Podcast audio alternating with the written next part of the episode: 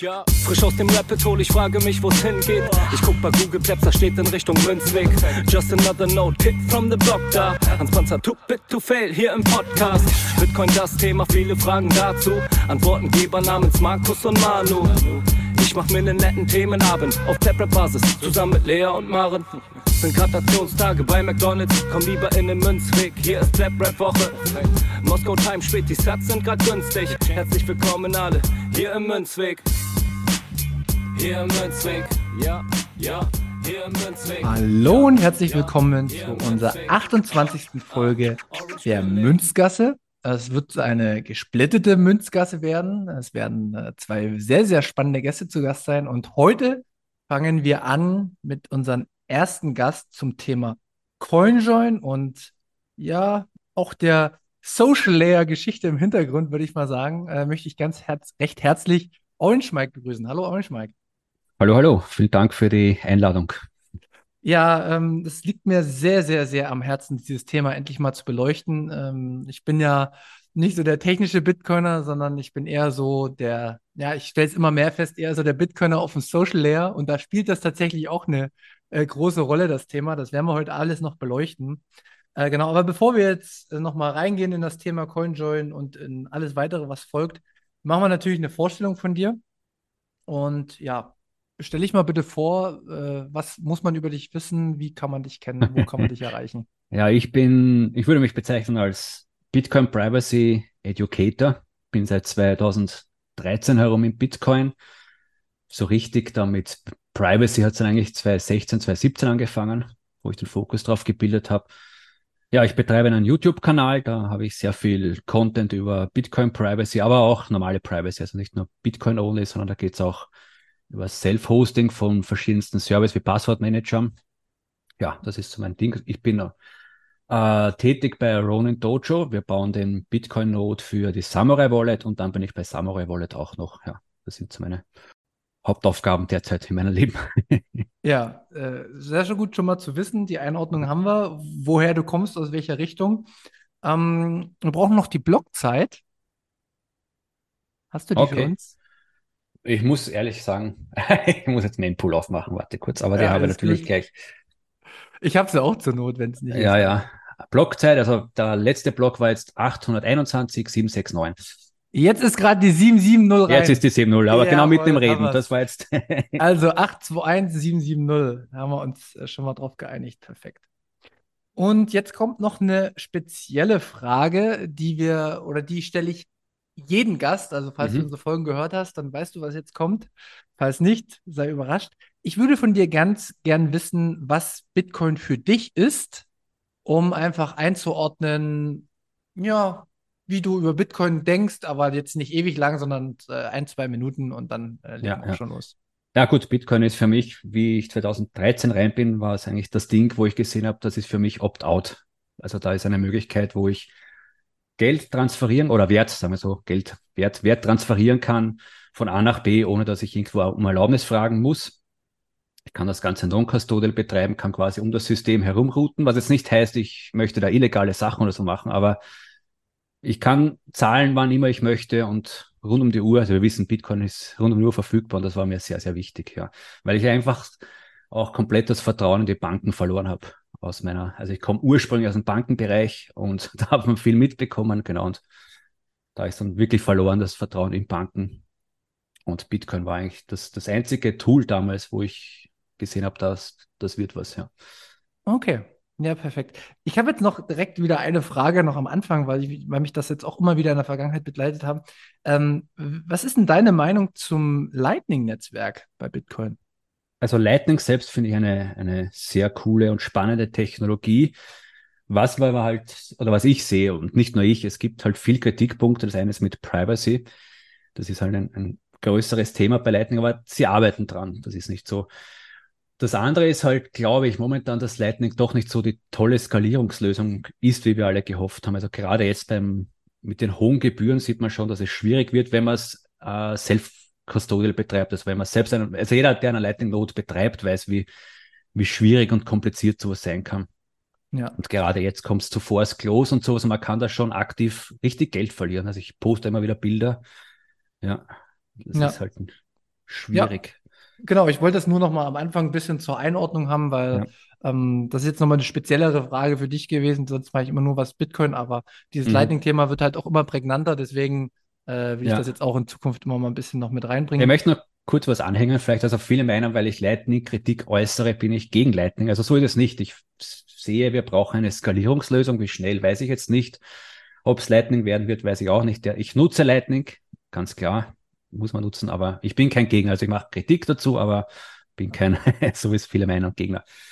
Ja, nee, alles gut. Ich, wie gesagt, ich hau hier nur äh, Fragen raus, die mir gerade in den Sinn gekommen sind.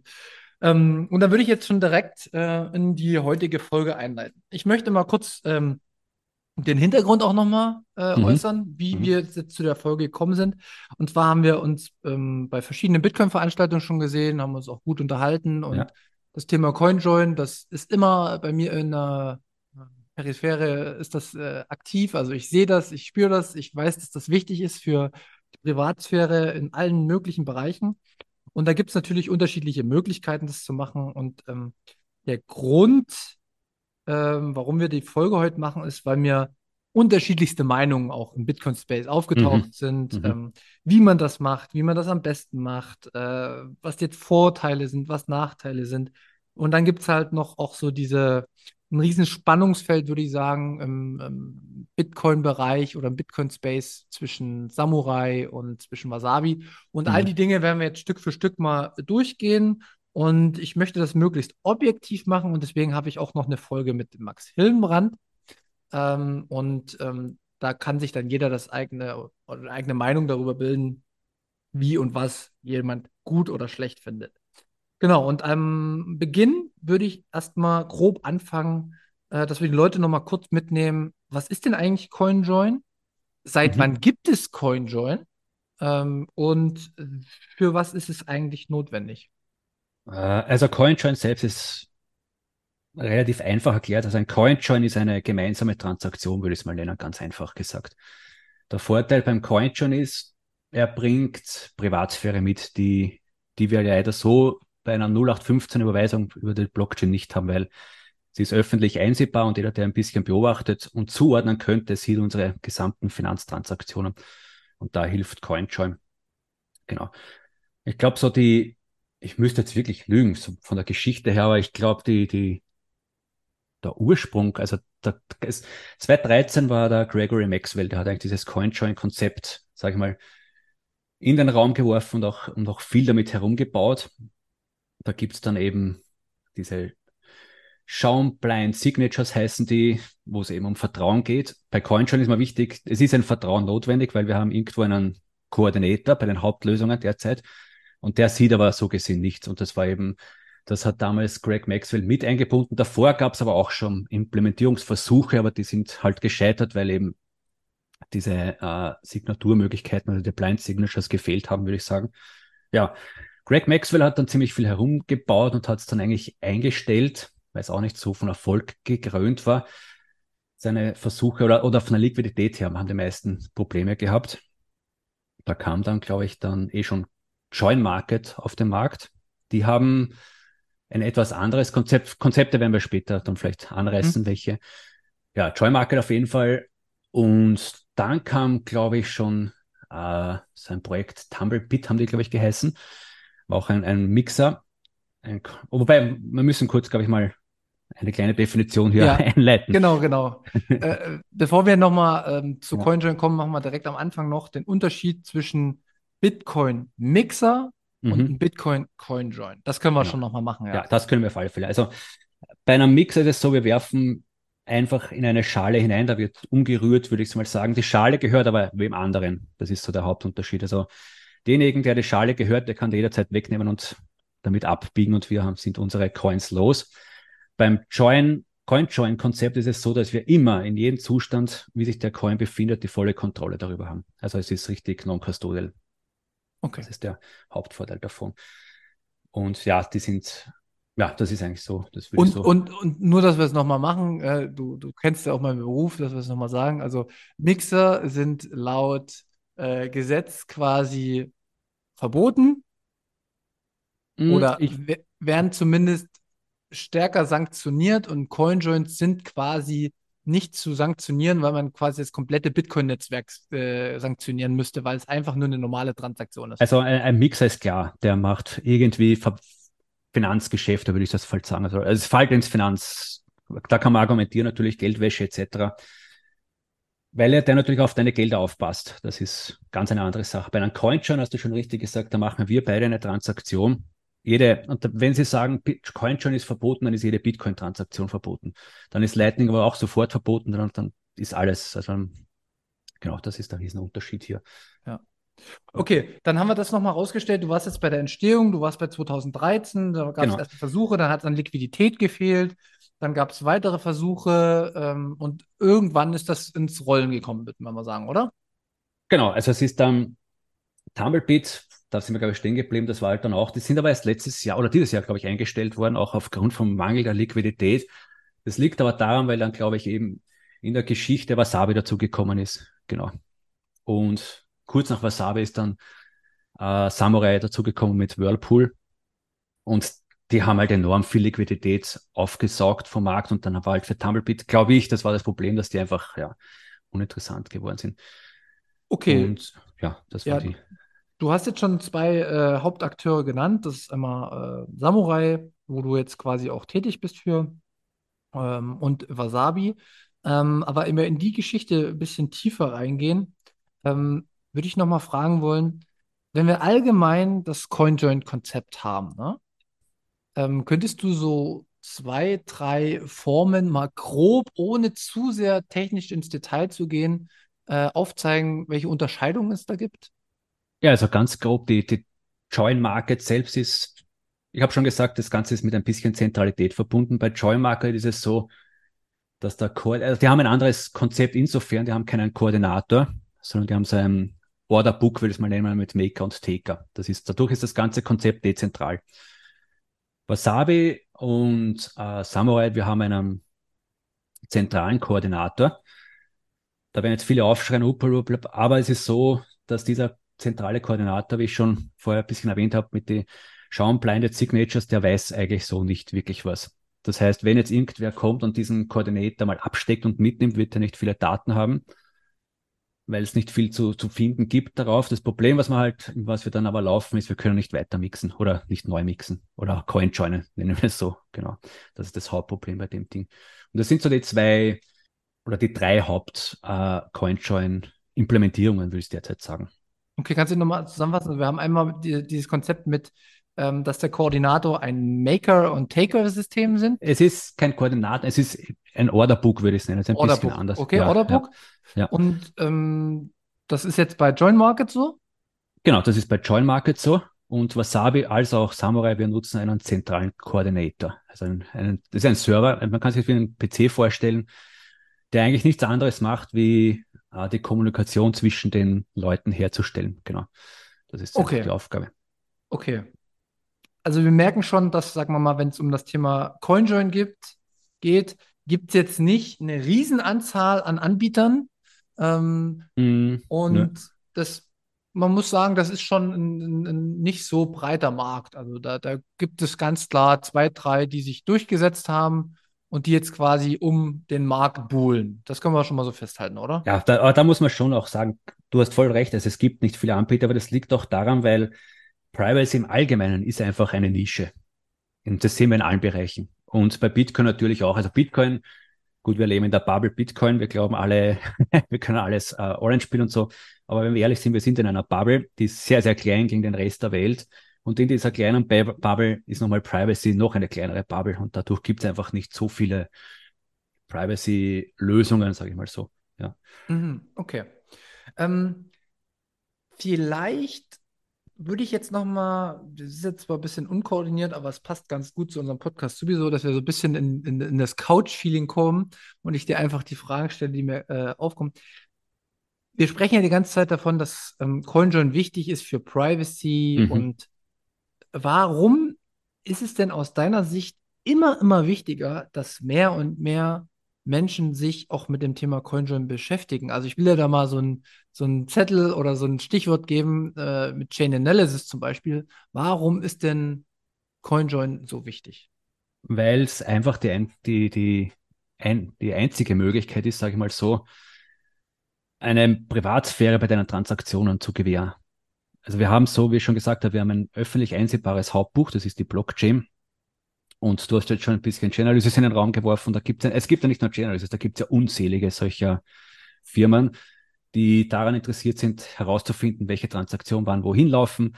Auf denen bauen dann natürlich Filterlisten auf, wo dann manche Wallets filtern können danach, dass manche Transaktionen nicht angenommen werden und so weiter. Und das ist halt ein, ein, ein Zustand, der nicht gut ist. Weil ich habe schon gesagt, bei Bitcoin, ich bin seit 2013 drin und bin rein, weil für mich Bitcoin eigentlich die Möglichkeit war, das Ganze unzensiert betreiben zu können. Trans Transaktionen machen, wann immer ich will, wohin ich will, an wem ich will. Das ist meine Sache. Das ist, und das muss jetzt schon jedem bewusst sein. Finanz, also ohne Finanz, ich sage immer, ohne finanzielle Privatsphäre haben wir keine Privatsphäre. Das ist halt uns. Daten werden immer wichtiger, also nicht nur bei Bitcoin, generell. Also Datenhandel ist ein, ein Riesengeschäft und bei Bitcoin natürlich auch. Also das, da wir uns schon bewusst sein. Genau. Ähm, ja. Das ist nämlich auch der Grund, warum ich äh, so einen Fokus da auch auflege, um wirkliche Freiheit zu haben, braucht man halt auch eine gewisse technische Sicherheit im Hintergrund, mhm, mhm, weil ansonsten kannst du halt vielleicht nicht die Meinung vertreten oder das handeln oder den äh, Punkt umsetzen, den du willst, wenn du dir nicht sicher sein kannst, dass du auch in gewissen Fällen äh, privat bist. Das äh, merkt man immer wieder, vor allen Dingen, wenn es um politisch Verfolgte geht, merkt man das. Richtig. Ja, ja. Und ähm, das hat man gesehen bei Julian Assange, das hat man gesehen auch bei Nawalny, der eben das nicht beachtet hat. Ne? Also kennst du die Geschichte? Ja, Habe ich, glaube ich, einmal angekündigt. Ich kann dir noch eine andere Geschichte dazu auch nennen, die ist während den Covid, also wir erinnern uns vielleicht an die ganzen Trucker, die in Kanada demonstriert haben. Und da haben viele Bitcoiner, ich glaube sogar da war der BTC Sessions dabei, der Ben von BTC Session, die haben Bitcoin gesammelt und wollten das den Truckern spenden, die ja damals gegen die Covid-Maßnahmen in Kanada demonstriert haben. Und da sind dann die Bitcoin-Adressen aufgetaucht im Netz. Und da ist dann so weit gekommen, dass die dann zurückverfolgt wurden bis zu den Eigentümern quasi von der Adresse. Und da sind dann einige von den Bitcoinern aus Kanada geflüchtet, weil die wirklich verfolgt wurden. Die sind ja, glaube ich, schon ins Terrorgesetz reingefallen, weil sie eben das Ganze als terroristische Veranstaltung oder so gesehen haben. Und deswegen nenne ich das immer gerne als Beispiel, weil wenn man so Spenden macht und du machst eine Spende nicht anonym, das kann für dich verheerend enden. Und Kanada hat es eigentlich gezeigt, wie schnell es gehen kann. Für den Sender und den Empfänger, ganz Genau, wichtig. für beide. Natürlich. Weil ähm, Putin zum Beispiel oder das äh, Regime in, in, Moskau, die haben aus äh, dem, was ich zumindest erfahren habe, haben die die Spender an Nawalny herausgefunden. Ja, ja. Und äh, darüber kannst du dann halt automatisch mit im Boot sein. Und deswegen ist CoinJoin wirklich extrem wichtig und ähm, super, super Themenfeld, was sich auf jeden Fall lohnt, mit zu beschäftigen. Auch wenn ihr jetzt nicht politisch aktiv werdet, ihr wollt auch nicht, dass die Welt weiß, wie viel Bitcoin oder wie viel Satoshis ihr habt. Äh, genau. Vor allen Dingen, wenn ja. man nicht weiß, wie sich der Wert entwickelt, sollte man da auf jeden Fall Acht drauf geben. Genau. Und ich als kleiner Dummy, ne? Unser Podcast heißt ja von Dummies für Dummies, war unser Anfang. Und ich glaube, äh, so fühle ich mich vor allen Dingen in dem Bereich auch noch extrem. Sind mir ganz, ganz viele Dinge jetzt begegnet. Und wie gesagt, wenn ihr technisch auch noch mal tiefer rein wollt, ich glaube, da ist dein Kanal ganz gut. Ja, oder Note Signal genau, hat da ja, auch schon ja. eine sehr, sehr gute Folge drüber ja, gemacht. Aber ich möchte heute mit dir eigentlich mal über diesen ja, Social Layer Bitcoin sprechen. und okay. zwar die Problematik zwischen ja. äh, Wasabi und Samurai. Weil ich will es ich noch mal einordnen. Mir erschließt sich das bis heute nicht, warum es da so eine Feindschaft gibt, so eine, so eine massive Ausgrenzung, so massiv schlechtes Gerede gegenüber. Ähm, und ich möchte er erkunden, woher das kommt. Und deswegen würde ich jetzt gerne mal Deswegen ist der Podcast auch getrennt zu Max, dass wir unterschiedliche Sichtweisen jetzt mal aufdecken, weil ich denke, du bist sehr, sehr tief bei Samurai drin und Max als mhm. Mitgründer von Wasabi, würde ich sagen, ist auch bei Wasabi ja. tief drin. Kannst du uns mal sagen, woher kommt die Problematik dieser eigentlich beiden doch sehr validen Coinjoins Anbieter Wasabi und Samurai? Also man muss ein bisschen, in die Geschichte von CoinJoin, wir haben ja die schon angeschnitten.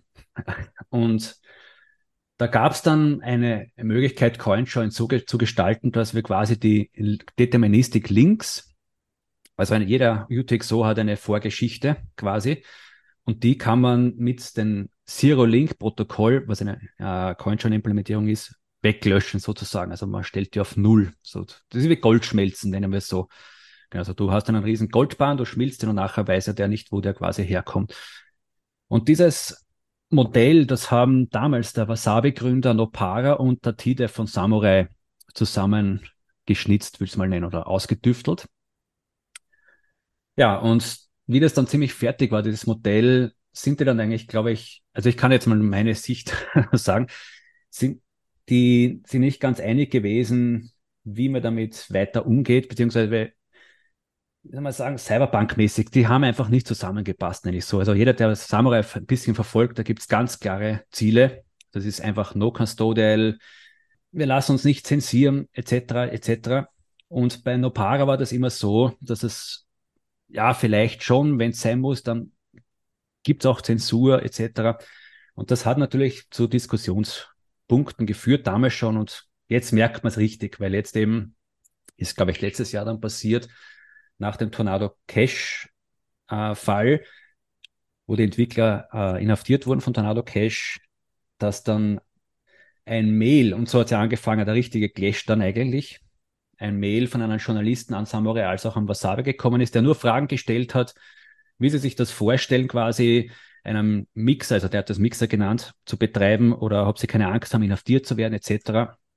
Und Samurai hat gemeint, nee, alles gut und sie haben Anwälte und so weiter. Und Wasabi hat eigentlich darauf äh, reagiert, dass sie äh, sogenannte Filterlisten eingebunden haben, die OFAC-Liste, unter anderem, wo sie dann eben Zensur betreiben. Genau. Ich habe noch eine Frage, noch eine Nachfrage. Also es gab einen Journalisten, der an beide herangetreten ist. Genau. Und der gefragt hat, ob ihr nicht Angst habt, dass ihr im Gefängnis landet, sage ich mal jetzt. Samurai genau, sowie ja. Wasabi. Ja, ja. Und als Reaktion darauf hat Samurai gesagt, äh, ist mir egal, ich weiß, dass das rechtlich sauber ist, was wir hier machen. Genau, ja. Und Wasabi hat daraufhin gesagt, ähm, okay, äh, sehe ich als valider Angriffsvektor für mich persönlich. Ja. Ich äh, zensiere die OFAC-Liste. Genau, ja. Man muss das, glaube ich, das rührt aber bei Wasabi auch deshalb, weil die sind ein Unternehmen. Also ich glaube, das ist aus dem Grund, die haben irrsinnig viel Venture Capital Kapital drinnen und die müssen anders handeln als Samurai. Samurai ist so gesehen kein Unternehmen. Da gibt es kein, kein, kein Office, kein Headquarter, nichts. Und da muss man natürlich anders reagieren. Das, das, ich verstehe das schon. Und das ist ja komplett gutes Recht, dass sie das tun, die Wasabi. Das hat es, ich sehe das jetzt nicht. Das Problem ist aber dann, man muss damit Gegenreaktionen aus der Bitcoin Privacy Community rechnen. Und das ist einfach so. Und da ist halt Samurai auch sehr, sehr stark, dass man halt sagt, wir wollen keine Zensur. Weil wem trifft es bei solchen Zensuren? Eigentlich Leute, die es oft brauchen. Also ich sage mal so, Aufklärungsjournalisten in Kuba oder in weiß nicht wo oder Frauenrechtskämpfer in, in solchen Ländern, die Bitcoin spenden, wie wir vorher gesagt haben, bekommen, die brauchen Privacy und haben sie dann nicht, wenn sie es brauchen. Unlängst bin ich, habe ich erfahren, dass auch sogar die Zeus-Wolle, wir haben ja kurz über Lightning gesprochen, mhm. die nutzen ja auch die OFAC-Liste für den LSP-Service, was sie haben, also für diesen und auch die Phoenix Wallets nutzt die. Und da waren jetzt einige Leute, habe ich gesehen, die haben Screenshots gepostet, die, die leben in Kuba. Ganz normale 0815 Menschen und die können aber diesen Service nicht nutzen, weil OFAC meint, ihr kommt aus verdächtigen Ländern. So, so nicht. Und das ist halt der Punkt, wo wir Samurai hupfen. Du kannst das, du kannst nicht ein Privacy-Tool anbieten für Leute, die Privacy brauchen und Zensur betreiben. Das ist halt, Mhm. Das war, das hat, und ich denke, das war auch der Streitpunkt damals schon, wo sich der TTF und Nopara damals hat sie angefangen. Der hat schon gemerkt, das wird so, das ist nicht so sein Weg. Also der TTF ist, oder Samurai ist wirklich Cyberpunk eher. Und was jetzt nicht heißt, sie machen illegal oder irgendwas. Da, da, da gibt es ein riesen Anwaltteam, ist alles, aber, aber sie kämpfen drum, ja. Ich muss jetzt nochmal fragen, wie ja. gesagt, bei, bei Wasabi kenne ich mich noch nicht aus. Die Podcast-Folge nehme ich erst noch auf, aber ja, ja. Ähm, du hast gesagt, Wasabi ist ein Unternehmen und das weiß ich auch, das habe ich auch schon gehört. Ja. Ist denn Samurai aufgestellt? Also, wer ist da der Gründer? Ähm, und wenn das keine Firma ist, wie funktioniert das dann mit den Anwälten und so? Also es gibt, sagen wir so, es ist ein, ein die Gründer sind der Samurai Wallet, den kennt man ja, der unter auf Twitter als Samurai Wallet auftaucht. Das ist einer. Und mhm. dann gibt es ein TDEV, das ist der zweite. Das sind die Gründer von der Samurai Wallet. Genau. Und der TDEV, wie ich schon gesagt habe, war der eine, der zusammen mit Nopara eben diese Zero-Link Coinjoin-Implementierung entworfen hat. Und da waren sie sich schon uneinig damals, habe ich auch vergessen zu erwähnen, wer, wer welchen wichtigen Part quasi äh, ausgetüftelt hat und so weiter. Also das, und da gibt es heute noch Streitereien drüber, wer okay. was wie, ja. Und Samurai ist so aufgestellt, dass es schon, es gibt LLCs in Amerika. Also sie haben quasi für jeden Bereich gibt es irgendwie eine LLC. Was ist das LLC? Also eine Limited Corporate oder wie die heißen, genau. Okay. Ein, okay. Ja, so anonyme Firmen, aber das ist ja nicht wirklich so, also ich würde es nicht so als Firmenkonstrukt nennen, wie das Wasabi ist, so als, als aber es gibt Ansprechpartner in den USA, die einen Sitz in den USA haben. Die Anwälte, ja, diese Firmen, okay. genau. Also haftbar wäre dann im Prinzip die LLC. Ja. ja. Und sonst eigentlich, ja. Okay, aber jetzt stellt sich für mich eine Frage. Ich, wie gesagt, äh, wenn ich jetzt kritische Fragen oder sowas ja, habe, ja, ja, ich versuche ich versuch auf beiden Seiten, das, du kennst mich, du weißt, dass ich versuche offen zu bleiben und deswegen machen wir auch den Podcast, glaube ich. Wir, wir, wir kriegen ja, also das ist eigentlich eine Frage, die sich mir auch stellt. Wir kriegen ja mit, dass in der Welt immer krasser gegen oder, oder pro Zensur vorgegangen wird. Mhm, also mhm. wir merken das in den USA extrem, wir merken das, wie du schon gesagt hast, bei diesen äh, Tornado Cash, wir merken das bei den Gerichtsverfahren von, von äh, Roman Stellinghoff, ähm, wo es auch ganz häufig schon in unseren Podcast-Folgen oder in der Vergangenheit in anderen ähm, beleuchtet wurde. Wie so kriegt denn Samurai keinen Stress mit Behörden oder hat Samurai Stress mit Behörden? Es kommt schon ab und zu was, aber die haben wirklich gute Anwälte, die einfach denen das sagen, wie es ist. Also das Problem ist, ich glaube, was, was wirklich da ist, was vorhanden ist, wenn Behörden kommen, die haben meistens keine Ahnung. Wir merken das ja beim Roman, seinem Fall. Die, die verlassen sich auf irgendwelche Chainalysis-Firmen oder sonstige und vertrauen denen 100 Prozent.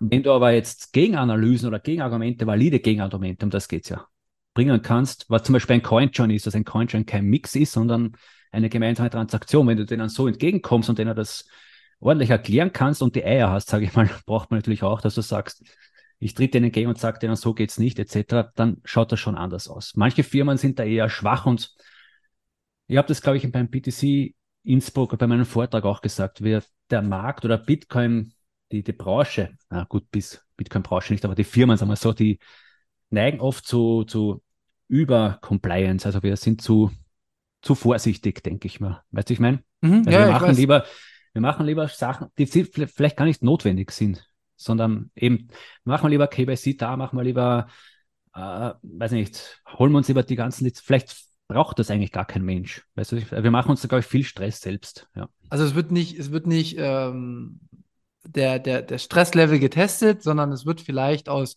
Effizienzgründen und aus markttechnischen Gründen auf bestimmte Dinge und Kämpfe mit Behörden verzichtet, weil man sich damit ja. vielleicht auch Ressourcen oder weiß ich was, ja. keine Ahnung. Ne, also ich du, denke, ja. sorry für die Unterbrechung, aber ich denke schon, wenn du zum Beispiel ein Bitcoin-Unternehmer bist, also ein, ein Unternehmen in Bitcoin, so klingt besser, mhm. und du bist auf Venture Capital, also auf Investor Kapital, dann ist es natürlich schon besser, wenn du sagst, okay, ich bin lieber übervorsichtig, weil du hast ja dann doch Verantwortung gegenüber dem Kapital von deinen Investoren. Und du sagst, ich bin lieber übervorsichtig und hol mir lieber, weiß ich, OFAC-Listen und äh, diese ganzen Lizenzen. Und dann kannst du nicht zum Investor gehen und sagen, du pass auf, schau, ich bin da, da, da abgesichert. Und ja, also du kannst bei mir ruhig investieren, da kann nichts passieren. In Wirklichkeit ist es eine Clown-Show, wenn man das so sagen, weil wenn du OFAC-Liste hast und da ist irgendwas, bist du trotzdem voll dran. Das ist, ja, es ist halt ein schönes Papier zu haben, wo man sagt, ja, aber in Wirklichkeit hilft einem, glaube ich, nicht viel. Mhm. Ähm, dann habe ich noch eine Frage. Ähm, äh, ist Samurai, du hast ja gesagt, ist keine richtige Firma. Ist ja. Samurai denn, also trotz alledem in dem Maße irgendwie Open Source oder ist Samurai äh, Closed Source? Nein, also bei Samurai ist alles Free Open Source sogar. Also du kannst, wenn du sagst, du bist mit der Wallet nicht zufrieden, dann kannst du den Code nehmen, einen Fork machen und selber umbauen, die Wallet. Genau. Mhm. Alles. Also jedes, jeder, alles, was im Einsatz ist, ist Free Open Source. Kann ich mir eigentlich bei der Art und Weise, wie ihr, sag mal mal so, ich bin jetzt mal ein richtig kleiner Dummy aus dem Bitcoin-Space und ich vertraue nicht so niemandem. Mhm. Ich vertraue auch nicht euch, Gut. sondern ich vermute jetzt einfach mal, ihr seid vielleicht sogar eine Behörde. Hättet ihr dann, obwohl ihr es nach außen anders verkauft, wenn ich einen CoinJoin über euch mache, meine Daten oder könnt ihr das über Open Source Kontrolle oder irgendwas anderes garantieren, dass ihr definitiv keine Ahnung habt von dem, was ich gecoinjoint habe? Gut, du sagst schon, das ist Vertrauen ist notwendig natürlich. Was aber bei Samurai passiert ist, es läuft alles über das Tor-Netzwerk. Also die, die Kommunikation so, also wir haben die IP-Adresse nicht. Der Koordinator, wie ich schon gesagt habe, äh, ist, der macht Blinded Signatures, also du schickst Blinded Signatures hin. Der weiß auch nicht viel. Ja, das Einzige, da muss man schon ehrlich sein, es gibt natürlich, und das ist auch ein, ein Kritikpunkt, den Samurai immer wieder hört, aber den spreche ich jetzt hier offen an, weil es ist einfach, wenn du äh, die Samurai Wallet nutzt, dann schickst du deinen XPub zum Dojo, zum Backend von Samurai. Damit haben sie natürlich verdammt wichtige Daten, also alle vergangene Transaktionen wie auch zukünftige Transaktionen. Ganz klar. Ich sehe es aber jetzt halb so kritisch aus zwei Punkten, weil wenn du einen, keinen Bitcoin-Node betreibst, schickst du diese Daten sowieso irgendwo hin. Gut, nicht den XPub, aber doch kann ein anderer Node da mitschnüffeln. Und da sagen wir eigentlich von Samurai, wir verstehen voll, also Vertrauen muss weg und darum gibt es auch eigene Backup, also Backend-Lösungen, so, die heißt Dojo. Die kannst du dir zu Hause installieren und dann nutzt du das ganze Backend selbst und Samurai weiß gar nichts von dir. Ja, das war. Und zum Vertrauen wollte ich noch sagen, da war auch, weil das immer, immer der Kritikpunkt ist mit dem X-Pub an Samurai schicken, ist natürlich ein valider Kritikpunkt, aber die Samurai ist so aufgebaut, weil wir eine Mobile Wallet haben, das funktioniert so das Konzept da war jetzt unlängst ein, ein Wartungsfenster, ein gröberes, wo wir quasi Dojo das Backend weg war. Und alle Leute haben gemeint, oder da schwirren Zahlen herum, ja, 80 Prozent der Samurai-User nutzen das originale Samurai-Backend und nicht das eigene. Und wir haben dann gesehen, das stimmt gar nicht. In Wirklichkeit sind die Zahlen super erfreulich. Es nutzen nur 15 Prozent der Samurai-User das Samurai-Backend. Das haben wir einfach gesehen, weil das Mixen weitergelaufen ist. Würde das Backend nämlich online sein während der Wartungsarbeiten, äh, dann wären es 100 Prozent, also, weißt du, ich meine, ja. dann hätte man das nicht gesehen, ja. Jetzt habe ich mal, jetzt habe ich mal eine, eine Frage. Ja. Ähm, wenn ich jetzt über euren Dienst eine Transaktion CoinJoine mhm. und ich würde direkt danach nochmal ein CoinJoin mit Wasabi vollziehen, mhm. würde das gefiltert werden? Mm, nö. Okay. Nö. Also Nein, das nicht, ja. Weil in der Theorie könnte es ja sein, dass ich von bei euch OFAC-Transaktionen mit drin habe, weil ihr, ihr zensiert ja nichts. Äh, das, warte, da muss ein bisschen aufpassen. Wir haben ja gesagt, wir, wir entfernen Deterministik-Links. Also wenn du dann deinen Coin-Join erledigt hast, sind diese Links weg und damit bist du weg von dem also sie können dann nicht mehr sagen, das kommt von da oder dort. Was aber natürlich jetzt Wasabi machen kann oder die OFAC-Listen, man muss ja immer nachdenken, wer steckt denn hinter diese Listen? Wer füttert die mit Daten? Welches Interesse steckt dahinter, dass diese Daten da drin landen? Wenn die jetzt meinen, oh, Samurai ist ein, ein Bad Actor in der ganzen Weltgeschichte, wir müssen die irgendwie wegbekommen, dann kann man vielleicht irgendein Konzept einbauen, wie auch immer das technisch macht. Na gut, es ist machbar, weil ein Coin schon hat ein Footprint in der Blockchain. Und dann könntest du sagen, alles, was vom Samurai rauskommt, gleiche Inputs, gleiche Outputs, äh, wird automatisch von OFAC nicht, oder das soll, muss geblockt werden. Ne? Dann, dann, ist da, dann haben wir den Zustand, wo du sagst, du schickst von Samurai einen gemixten oder gecoinjointen UTXO zu Wasabi und die sagen, äh, äh, das geht nicht. Ja. Mhm. Okay. Also das wäre schon möglich, ja. Aber in einer, in einer, in einer äh, weiteren äh, Theorie ist es ja auch so, dass man eine Transaktion für sich selbst CoinJoin kann. Kannst du, ja. Man klar. kann ja mit fünf Leuten oder mit zehn Leuten sich zusammenfinden und man macht dann halt einfach einen Mix und dann weiß man es auch nicht mehr. Naja, das Problem ist, du löscht keine Deterministic Links. Was du machst, ist im Prinzip, es gibt einen Coinswap, nennt man dieses Coinswap, Ding. ja. Genau, also da, wo sich ein, eine Menge an Leuten treffen und du hast quasi, wie wir vorher gesagt haben, eine Schüssel, nur wir haben die Schüssel gehört jetzt uns. Ja. Wir alle werfen da was hinein. Aber du weißt am Ende, oder das Problem ist, was du hier hast, ist, nachdem du keine Links löscht und sagen wir, der Mike wirft mit dir in eine Schüssel was hinein und der Mike seine äh, Coins kommen aus kriminellen Geschäften. Was passiert dann, wenn du die bekommst? Die Dann hast du quasi meine dreckigen Coins am Hals und Ja, das, das gibt es bei Samurai eben nicht, weil diese Links wegkommen. okay. Ja. Und das ist auch zu 100% so, ja? Das ist 100% so, ja, Okay. genau. Wie viel äh, Liquidität habt ihr denn bei äh, Samurai im Vergleich zu Wasabi? Weißt du das? Ich weiß nicht, wie viel Wasabi, ich glaube, Wasabi ist auch so. Also wir sind kurz vor 10.000 Bitcoin. Und Pro ich glaube, Wasabi. Wand? Was? Insgesamt Da- oder? Das ist, also du musst, wir haben einen Pool quasi. Das ist wichtig. Also ich möchte nicht zu tief rein, aber sagen wir, es ist ein Pool an Remixern. Also du kannst gratis weitermixen. Und damit das möglich ist, liegen quasi Coins von den Usern immer bereit und es sind fast 10.000 derzeit an Bitcoin. Und bei Wasabi ist es, glaube ich, ähnlich. Die haben auch so um die 10.000 herum. Ja. Okay. Was jetzt natürlich, jetzt kann man argumentieren, das ist aber schlecht. Weißt du, ich meine? Weil das Prinzip ist, also es ist wichtig, dass man sieht, huh, die Zahl ist hoch, auf der anderen Seite ist, wenn die Leute das rein, sie geben die Bitcoin nicht aus. Weißt du, wie ich meine? Ah, okay, ja. Also der Sinn soll sein, du machst einen Coinjoin und den nutzt du nachher zum Dinge kaufen. Das Ja. ist halt, ja, es ist halt, wäre schön, wenn das ein, ein, ein hoher Wert ist, wo der aber irgendwann stabil bleibt und du merkst, da, ist, da geht rein und raus. So, Mhm.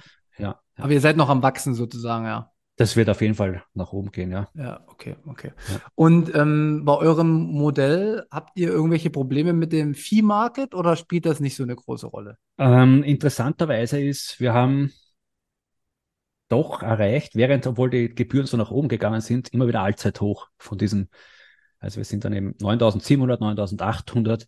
Also es geht schon darum, weil die Leute, die die Privacy brauchen, die, die müssen das zahlen. Es ist halt, denen bleibt da gar nichts anderes übrig.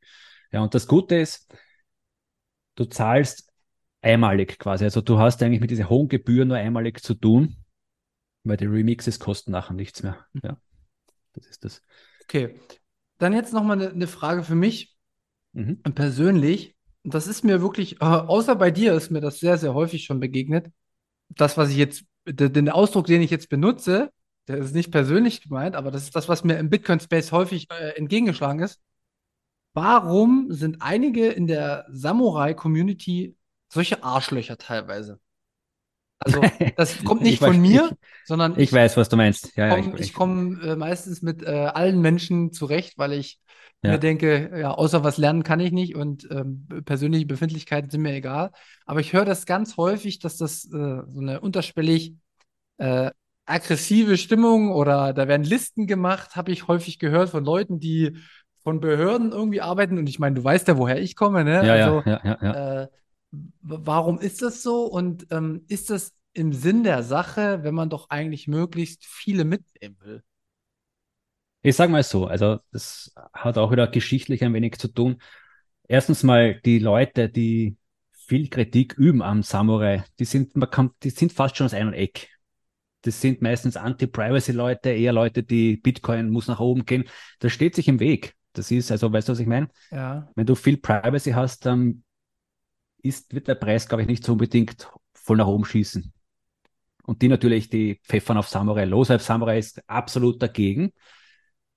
Und was jetzt dazu kommt, ist, das ist jetzt ein bisschen was anderes.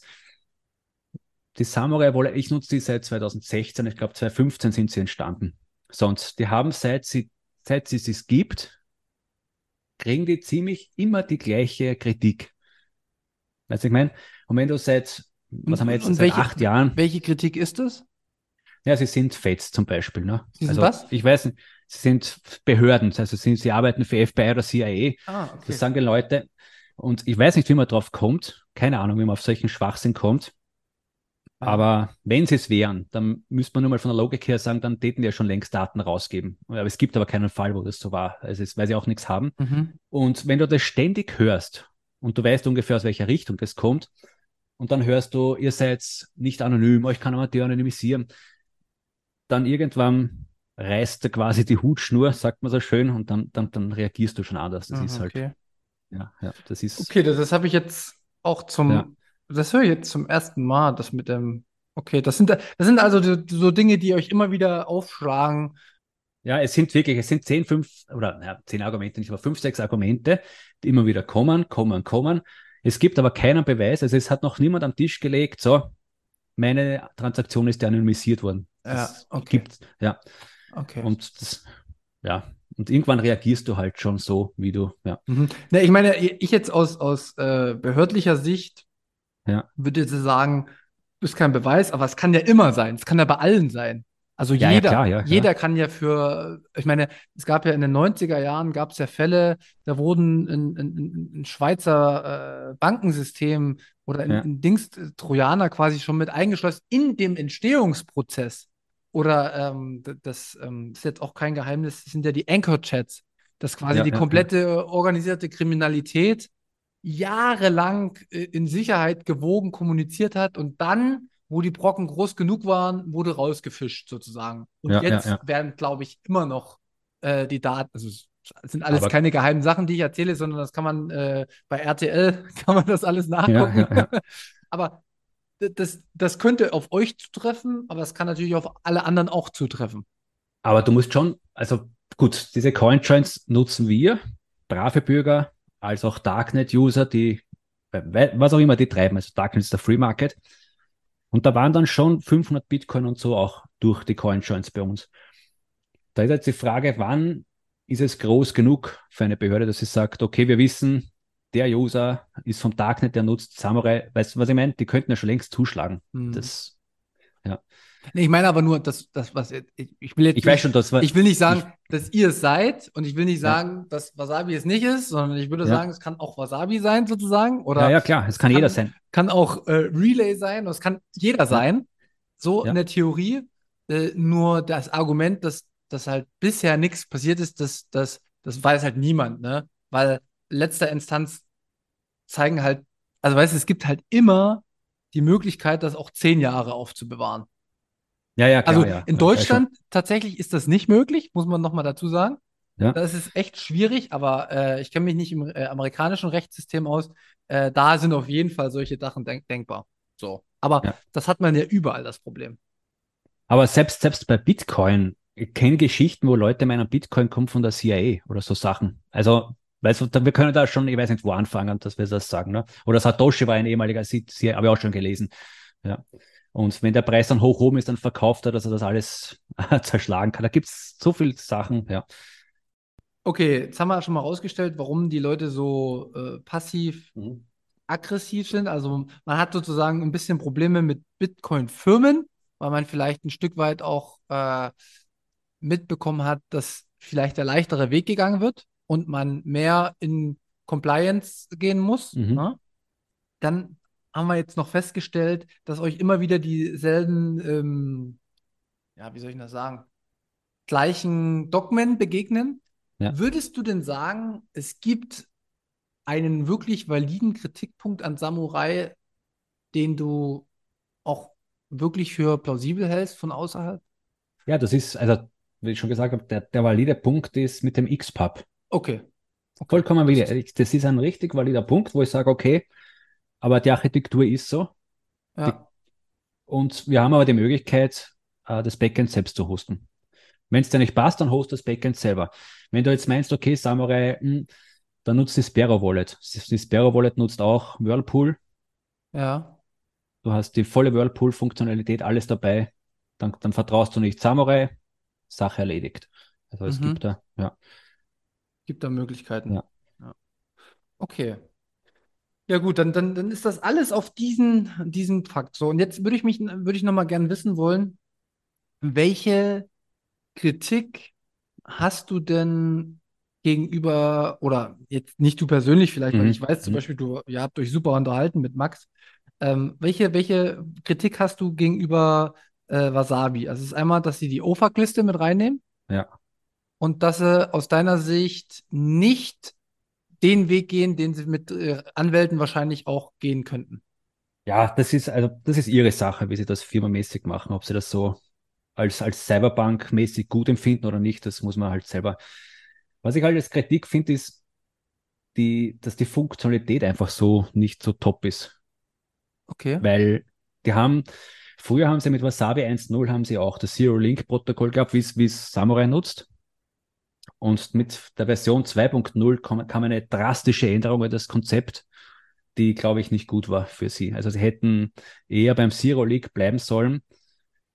Und da haben sie Fehler gehabt. Es wurde früher einiges de-anonymisiert aufgrund von Fehlimplementierungen. Adress-Reuse, gut, haben sie jetzt teilweise auch noch leider. Und so Sachen. Aber das, da hätten sie früher, glaube ich, einfach weitermachen müssen am Zero-Link-Protokoll. Weil was sie jetzt machen, ist einfach nur riesengroße Batch-Transaktionen. Also, ich weiß nicht, ob man das schon mal gesehen hat. Ich glaube, das ist ein tolles Konzept. Und das Problem ist bei, oder der Vorteil vom Whirlpool ist, wenn du da hineinschmeißt, deine Coins, du weißt am Ende, was rauskommt. Also, du hast verschiedene Poolgrößen. Sagen wir, du schmeißt was in 001er Pool hinein, dann kommt am Ende 001 raus. Fertig. Also, du weißt immer genau, welche UTXO-Größe am Schluss rauskommt. Bei Wasabi ist das nicht 100% gegeben, das ist das Problem. Da gibt es Fälle, auf GitHub kann man das nachlesen, die haben Tastbeträge, die mixen die Leute am Tast und die sitzen darauf auf, da kannst du das nicht mehr ausgeben. Das ist, also, das ist nicht top, finde ich. Und was ich auch nicht so top finde, ist äh, dieses, also wir haben zum Beispiel, du machst Ausgaben mit der Wasabi Wallet, nur kannst du halt nachher auch wieder vielleicht UTXOs merchen, weil du irgendwelche Ausgaben hast, die höher sind als eine UTXO-Größe da gibt es keine Tools dafür. Das finde ich halt bei äh, Samurai, da haben wir eben diese Post-Mix-Spending-Tools, das sind Fake-Coin-Chains etc. etc. Bei Wasabi fehlt das irgendwie. Ja, das ist nicht so top, finde mhm. ich. Und dieses Adress-Reuse, sie haben es leider immer noch. Und da ist das offizielle Statement, ja, das ist äh, Schuld der User. Aber das, das muss man auch ausmerzen. Das sollte gar nicht so weit möglich sein. Da muss man halt eine Warnung schreiben oder das irgendwie programmiertechnisch abfangen, dass das gar nicht möglich ist. Ja, das ist nämlich, also Adressreuse ist eigentlich ein, ein Basic Mistake oder ein Basic, ein Basic Fehler und der, der Privacy-Probleme mit sich bringt, den sollte man schon von Anfang an beheben. Das ja, sind so diese. Ja. Hm. ja. Ich hab, bin immer noch am, am, am Überprüfen, ja nach äh, kritischen Fragen natürlich auch. Ich muss dazu sagen, du bist der erste Podcast. Also, wie gesagt, ich nehme jetzt zuerst mit dir auf und dann mit Max. Deswegen hast du ein ja. bisschen Vorteil. Vorteil, na klar, ja. ja aber also ich bin da, ich bin da im Fein mit, weil das ist auch zufällig so entstanden. Das äh, kann ich dann, werde ich dann aber bei Max erzählen. Wieso? Jetzt fange ich es mal so an, ja. weil ich muss natürlich auch weggehen von meinem Denken. Wieso findet ihr es gut, auch Transaktionen bei euch mit reinzunehmen, die aus klaren Betrugsmodellen entstehen. Sagen wir so, wir leben auf einem freien Markt und es ist nicht unsere Aufgabe, das zu entscheiden. Ist das Betrug? Ist es nicht Betrug? Du kannst auch auf Ebay gehen, kannst Dinge kaufen ja. und kaufst Diebesgut. Ja, das, das ist einfach so. Du bist auf einem freien Markt.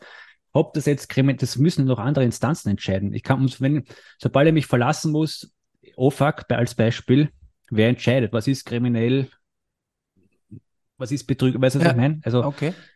das, das, das geht nicht für mich. Das ist. Mhm. Und, ja. und, und wenn es jetzt zum Beispiel offensichtliche Dinge sind wie ähm, 2014 der Betrug bei ähm, Mount Gox, was ja relativ ja. offensichtlich war, dass da eine Börse 800.000 Bitcoin ähm, hat wegziehen lassen oder keine Ahnung.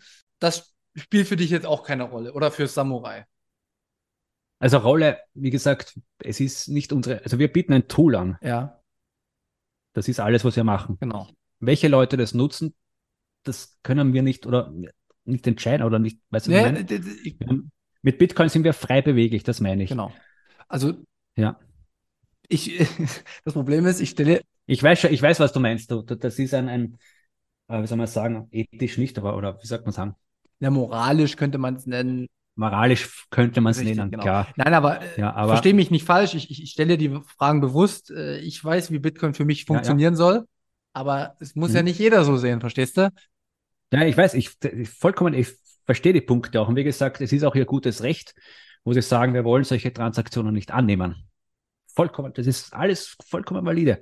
Aber wenn du das machst, dann musst du halt mit Gegenwind von bestimmten Leuten rechnen, die quasi meinen Bitcoin, so wie ich, die Bitcoin nutzen möchten als freies Mittel und nicht wieder irgendwo Dritte drinnen haben wollen, die sagen, nein, das darfst du nicht machen. Das hast du dann, wenn du irgendwelche Listen hast. Du, du musst immer, sobald du so Listen hast, du musst immer, wer, ich habe es eh vorher schon ein bisschen, wer hat Interesse daran, seine Liste zu füttern, warum? Also weißt du, was ich meine? Solche Listen, das, die OFAG hat zum Beispiel schon eine politische Liste. Muss man schon ganz offen und ehrlich sagen. Die vom, vom größtenteils von US gefüttert wird, sage ich mal so, die natürlich relativ schnell ein Land, oder relativ schnell, aber die halt schnell Feindesländer sehen irgendwie oder irgendwie Bedrohungen wo sehen. Und diese OFAC-Liste bietet ihnen natürlich eine schnelle Chance, äh, Finanz abzudrehen. Mhm. Das trifft ja dann eben, wie ich schon gesagt habe, nicht nur vielleicht wirklich die Bösewichte, sondern auch normale Leute dort, die dort sich bewegen und, und Finanztransaktionen machen müssen. Ja, ja. nee, 100 Prozent äh, ja. sehe ich, sehe ich genauso. Also zumindest ist es im, Einklang mit meinem Verständnis von Bitcoin, dass wir äh, ja. sobald in dem Moment, wo wir die Rolle des zentralen Entscheiders übernehmen und äh, feststellen, was richtig ist und was falsch, äh, spielt für mich irgendwie das Modell Bitcoin nicht mehr so, wie es ursprünglich geplant war. Äh, genau. Ja. Okay. Ähm, wir sind ja hier in der gemütlichen Runde auf der Couch. Wir haben jetzt zu Samurai Wallet auch schon zig Themen ähm, besprochen. Mhm. Ähm, ich möchte das Thema jetzt nochmal mit einer äh, Frage abschließen. Und das, hat, das ist jetzt auch eine persönliche Frage. Aber ich muss es mit reinnehmen, damit die Leute sich ein Bild machen können. Ursprünglich war geplant, dass wir einen Podcast zu dritt machen. Mhm. Und ähm, du hast dem nicht mehr zugestimmt. Nachdem du anfangs zugestimmt hast, hat sich jetzt nach mehreren Monaten das nicht mehr ergeben. Ähm, obwohl ich mit dir so super reden kann. Ne, ich habe dich auch mit Max reden sehen. Ich denke, äh, man kann ja immer über alles reden. Wieso ist das in dem Bereich so? Wieso können Leute von Wasabi nicht mehr mit Leuten von Samurai sprechen? Weil es einfach äh, Grund, ideologische Grundsatz, wie sagt, man, wie sagt man, Grundsatzansichten ganz andere sind. Weißt ja, das, das verstehe ich, aber. Und ich, ich, also ich muss, ich kann ja schon sagen, es war ja ich, der gesagt hat, ich möchte das nicht machen mit Max. Richtig. Das, das, das kann ich ja ruhig sagen. Und das ist auch so, weil ich mich einfach von denen distanzieren möchte. Ich möchte, für mich ist Wasabi eine so wie vom Bankensystem, mit dem möchte ich auch fernhalten. Ich möchte mit denen gar nicht diskutieren, nichts zu tun haben. Die machen ihr Ding, wir machen unser Ding. So soll es eigentlich laufen. Dass wir eigentlich mit denen herumdiskutieren und Zeit verplempeln, ja. ist schlecht, weil das ist eigentlich gar nicht gut. Wir sollten das eigentlich gar nicht machen. Aber es ist halt leider so, ja. Aber ähm, ist jetzt auch nochmal so vielleicht ein Diskurs zwischen, zwischen uns beiden an sich.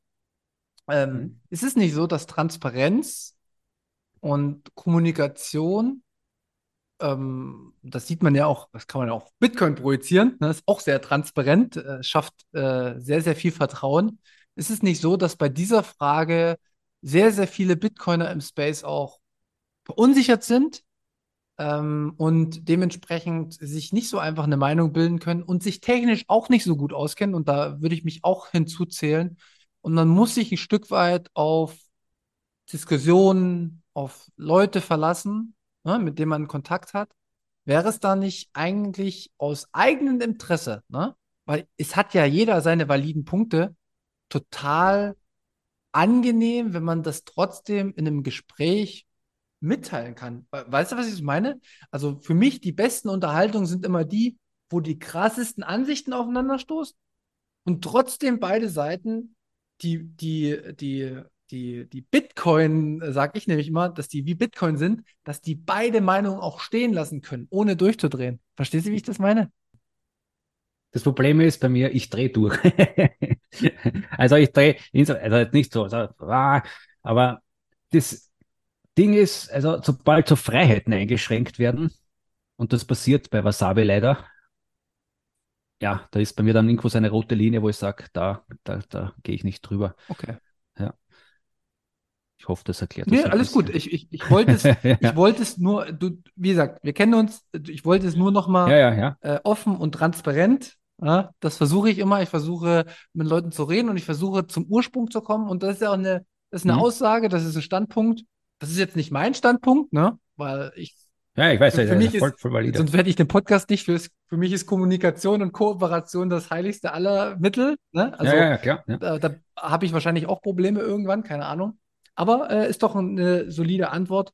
Ja, ja. Und ich würde jetzt das Thema mal äh, abschließen. Ich glaube, grundsätzlich weiß Mhm. jetzt jeder, wofür Samurai steht, auf was man sich da einlässt, ob man das möchte oder nicht.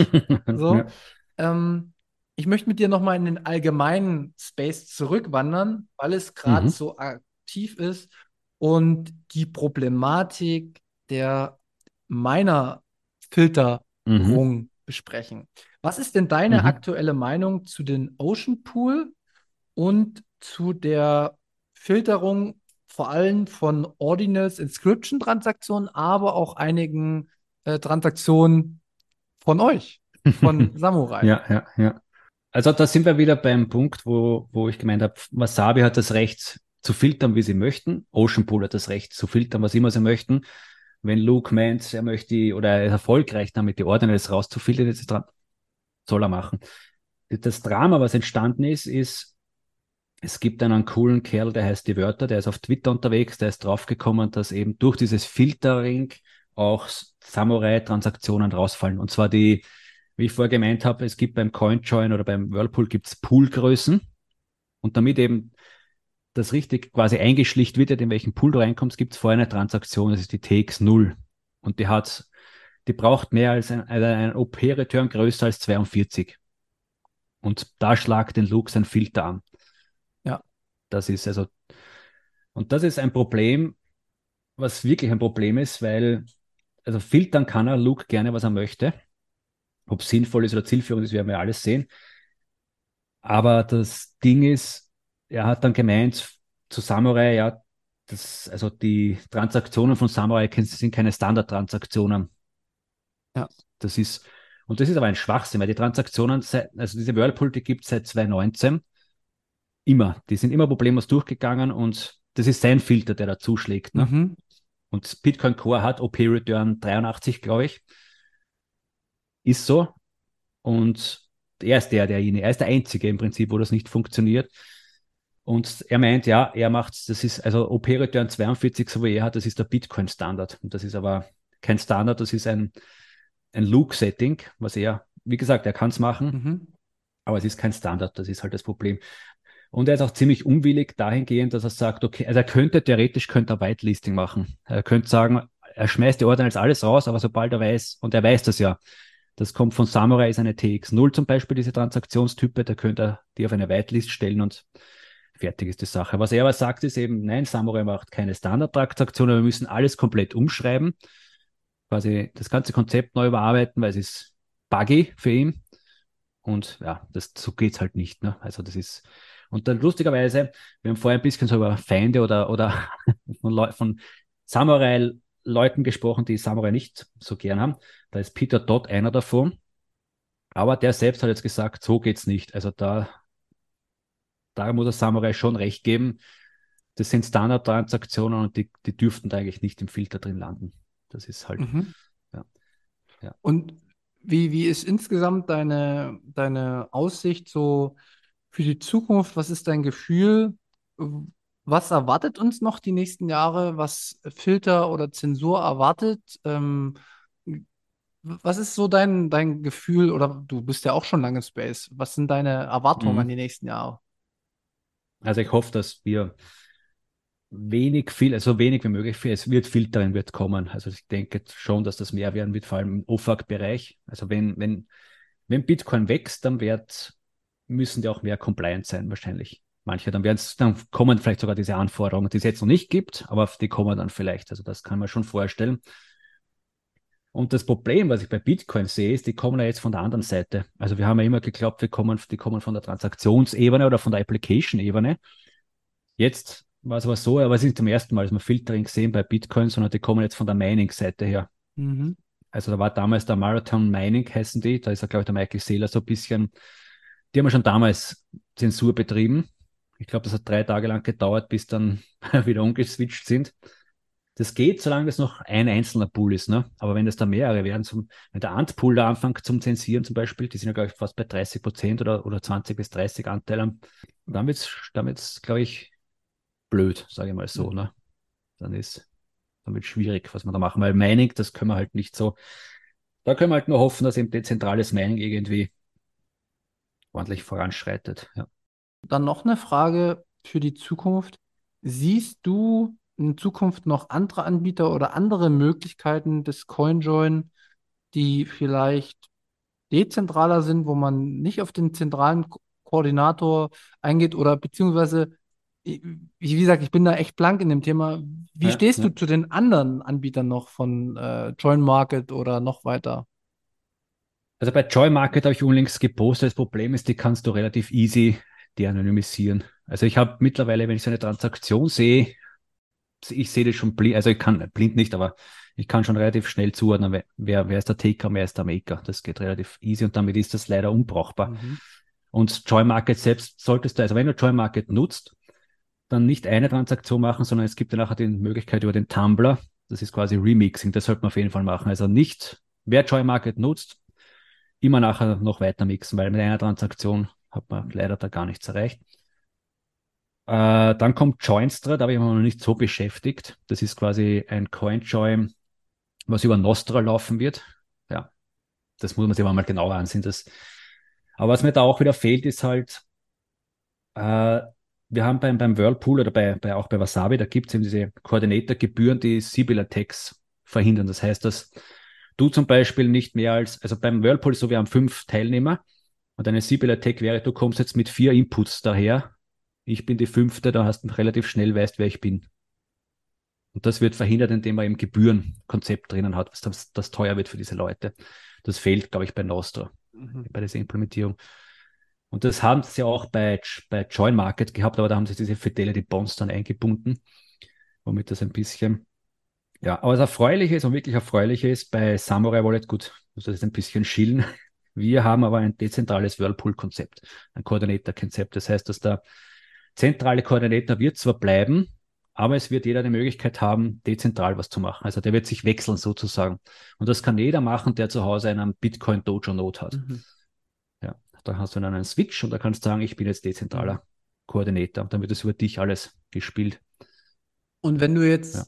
überlegst, ich bin relativ frisch im Space, ich habe nicht so viel Ahnung Mhm. von Technik, ähm, bin noch nicht so tief drin in Privacy. Privacy ist ja auch nicht 0 und 1.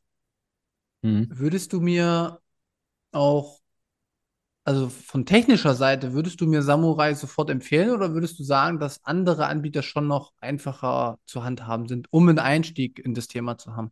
Also weißt du, du steigst ja, Naja. du steigst ja auch nicht ein, du bist ja auch 2013 nicht in Bitcoin eingestiegen und warst Core-Entwickler, Ja. sondern und du konntest jede Nein, nein, ja, ja. Transaktion im Detail auseinandernehmen, sondern das entwickelt sich ja.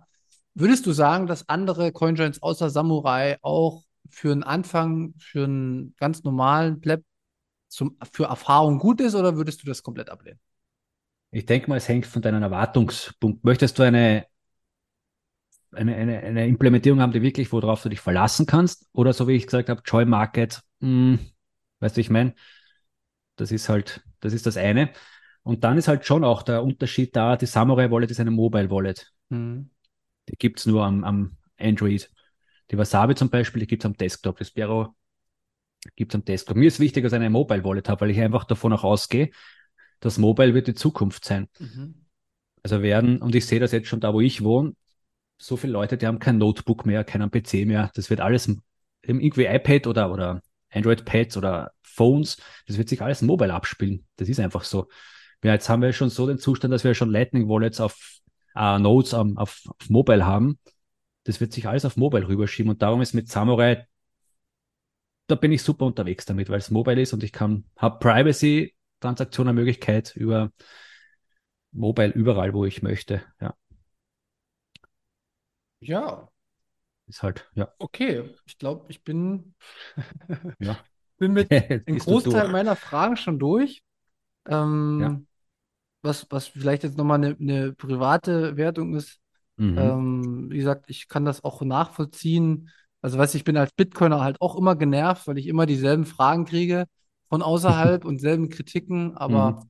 ähm, da einfach, ich meine, du, du, du bist ja entspannt zu mir und so, ne, braucht man sagen, aber so im Umgang, finde ich, könntet ihr wahrscheinlich, oder äh, so die Community könnte viel mehr Leute abholen, wenn sie das eigene Befinden hinten runterstellen und einfach für, also für das, also weißt du, Ja. indem ich Leute Ja, ja. angreife und wie gesagt, äh, das kannst du mir auch noch erklären, äh, wird, werden Listen geführt, das finde ich halt auch krass, also Ich weiß nicht, was für Listen da. ja, weiß nicht, da wird gesprochen. gesagt, da werden äh, Listen geführt, wo die Leute wohnen und dann wird da Leute, geht man da vorbei und dann macht man den Angst, indem man die Adressen veröffentlicht, weil man das irgendwie rausgekriegt hat von Leuten und weil das finde ich, Ah, da war die eine Sache, ich weiß schon, mit Nopara war da irgendwann mal was. Aber das ist, hat sich auch nie bestätigt, dass das Okay. gekommen ist. Und da, also das ist schon, also das Doxing-Thema, das war kurz mal auch so, dass da Leute gedoxt worden sind. Und das ist eigentlich dann lustigerweise von der anderen Seite auf, auf zu Samurai rübergeschossen. Da sind dann, haben sie gesagt, ah, wir wissen alle, wie er heißt, etc., etc. okay. Das ist, ja, aber sagen wir so, wenn dir das wirklich am Sack geht, ich verstehe es ja komplett, diese Dis. Mir geht ja das auch schon mittlerweile am Sack, obwohl ich natürlich die eine, die, das eine Team gewählt habe, weil es für mich einfach das Team ist, wo, wo ich mich wohler fühle und wo ich weiß, das ist richtig so. Aber wenn du jetzt mit dem überhaupt nichts zu tun haben möchtest, dann würde ich es einfach abschalten und einfach die Lösung nutzen, die für dich passt. Das ist das, ja. Und wo du, wo du mit deinen Grundsätzen dich auch siehst. Also wenn du jetzt meinst, OFAC, und du möchtest, du bist eigentlich gegen dieses Sperren und Filtering und Mhm.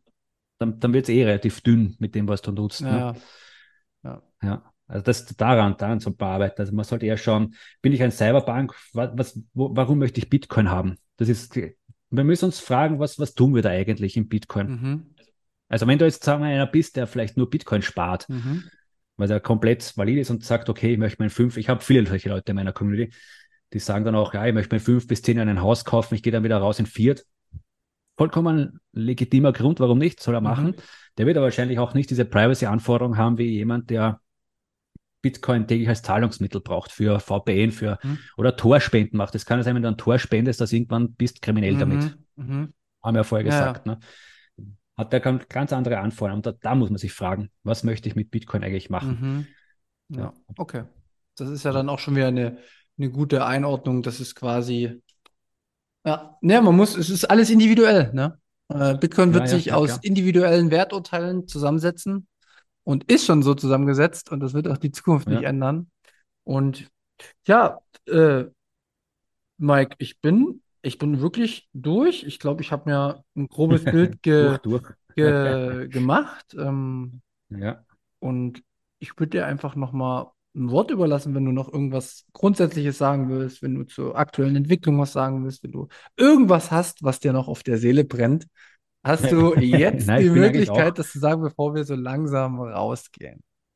Also ich habe es eh schon gesagt, wenn wer jetzt vor der Entscheidung steht, also nachdenken, wofür Bitcoin nutzen, wenn man sagt, okay, ich möchte Opt-out machen, so wie ich das zum Beispiel mache, dann wird es Privacy brauchen und dann würde ich wirklich diesen ganzen Twitter-Dings abdrehen und do your own research machen und schauen, welche Lösung passt für mich am besten. Und bin ich mit den Werten, was dieses, diese Lösung hinter sich hat, eben Filtern oder nicht Filtern, bin ich mit dem im Klaren, dann kann man sich entscheiden dafür, denke ich. Wichtig ist wirklich weglassen, das Twitter-Zeug. Also das wissen wir eh, das ist einfach toxisch, Twitter ist toxisch. Mhm. Ja, das kann ich nur den Leuten mitgeben. Und ja, einfach, wir hoffen darauf, oder ich hoffe darauf, dass eben, äh, dass mal so, die Lage wird sich nicht entspannen, generell in Bitcoin, das wird, es werden, wir werden mehr Leute, da werden noch mehr verschiedene Meinungen kommen, mehrere oder andere Ziele kommen. Und wenn andere Ziele kommen, mit denen ist man nicht einverstanden, es wird dann noch bunter werden wahrscheinlich. Und ich hoffe, nur, dass wir uns irgendwie im Rahmen halten und das mit der Zensur doch in den Griff bekommen, weil sonst, glaube ich, wandern wir weit weg von dem, was eigentlich für Bitcoin steht. So als Peer-to-Peer-Cache-System wird es dann schwierig werden, denke ich mal. Ja. Das ist so mein letzter Satz. Okay. Ja, dann vielen Dank. Ähm, Nochmal der. Hinweis, dass wir auch ein Value for Value Podcast sind. Mike, du wirst zu 50 Prozent mit äh, dran Mhm. Oh, beteiligt, okay. aber du musst mir vertrauen, weil ich technisch einfach zu dumm bin. Noch, aber das wird sich irgendwann ändern. Ähm, aber ich werde dir das auf jeden Fall rüberkommen lassen. und bedanke mich recht herzlich. Ähm, ich würde das dir spenden. Also ich bleibe bei Münzweg, okay. würde ich sagen. Dann, dann vielen, ja. vielen Dank. Äh, vielen Dank. Und ja. ähm, wir machen auch gern eine Fortsetzung. Wenn noch Fragen aus der Community sind, wenn ihr mhm. ähm, denkt, Mensch, das will ich nochmal genauer hören, weil vielleicht werde ich jetzt bei Max schon ein paar tiefere Fragen noch stellen, ne, die er umgedreht ja, vielleicht ja, gestellt hätte. Wir gucken, wie es ist. Ne? Das Leben ist sowieso ein Weg und kein Ziel. Und dann schauen wir. Deswegen schreibt uns gern, boostet gern. Ähm, ich habe dir zu danken. Vielen Dank. Und Gerne doch. Bis ja. zum nächsten Mal. Macht's gut. Bis zum nächsten Mal. Ciao, ciao.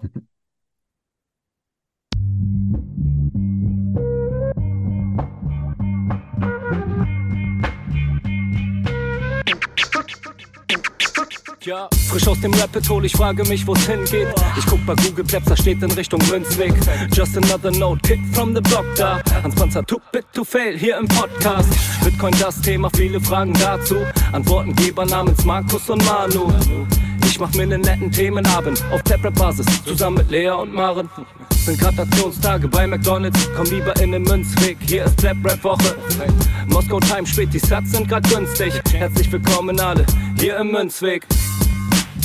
Hier im Münzweg, ja, ja, hier im Münzweg, ja, ja, hier im Münzweg, ah, ah, Orange Pilling. Es ist Pleb, Rap, Weed, Manu, Markus haben eingeladen, direkt angenommen, lassen die uns noch nicht zweimal sagen, was ist Bitcoin eigentlich? Lass es uns zusammen erfahren, Leas offene Fragen, er hat von Tubit und Maren. In der Münzgasse wird klar, worum es um Bitcoin geht, es sind die Individuen und was sie bewegt, alles freiwillig für uns selber ausgewählt, freiwillig den Pfad verändert, weg von diesem Fiat-Weg. Im Münzweg ist unergründlich der Weg das Ziel, scheinbar endlos und kurvig, Flussverlauf von mir, das Wissensangebot mittlerweile unendlich viel, nur du löst das Oracle-Problem, denn du machst Bitcoin real, Pierce in einem Netzwerk bleibst du together strong? Synergie, Kettenreaktion wie atomare Bomben Meine Revolution, um friedliches Geld zu bekommen. Viele Münzwege führen zum Glück dezentral gewonnen.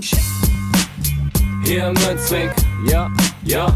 Hier im Münzweg, ja, ja Hier im Münzweg, ah Ah, Orange Pilling. Ich seh ein Blockzeichen am Himmel, Einsatz für den Doktor. Weil im großer Notfall, steig in den Helikopter. Adresse Münzweg 21, Orange Pilz im Medizinkoffer. Take off, Alter. Digga, Digga, Beat.